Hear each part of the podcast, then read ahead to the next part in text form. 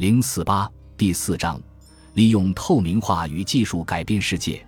十六八百日元的卫衣算贵吗？面料三七百七十九日元，裁剪、缝制四三百二十六日元，零杂配件五百九十八日元，商品成本八七百零三日元。如图三所示，在服装企业十 YC 的销售网站上，所有商品的介绍中都标注着上面那样的数字。这些数字展示了服装生产过程中每件服装在各个工序中的成本。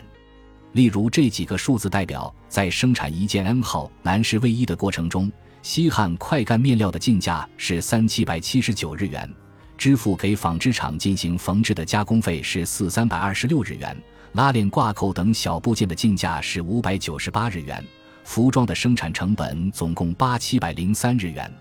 这件卫衣的售价是十六八百日元，售价定为成本的一点九三倍。类似这样的消息，在网站上都是一目了然的。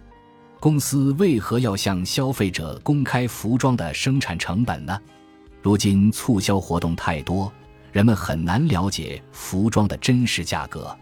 我认为这与服装遭到大量废弃的现状不无关系。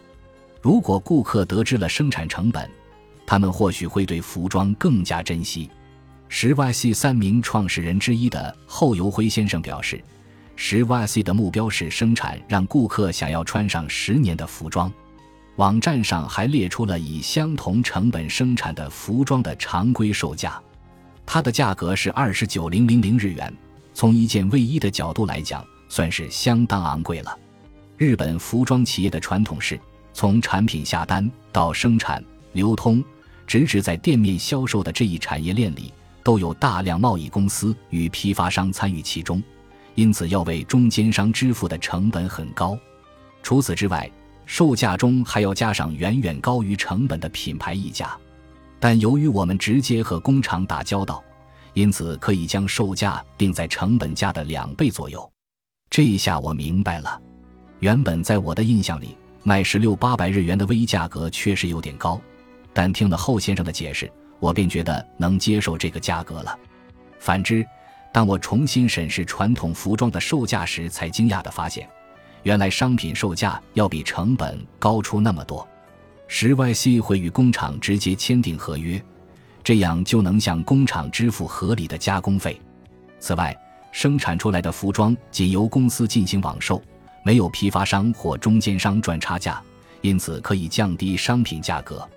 由于现在的促销活动非常普遍，因此有些服装企业会事先把价格定得很高，以便应对后续的促销活动。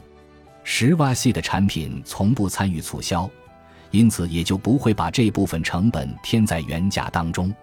我们希望营造一个有益于生产者和消费者双方的服装销售模式。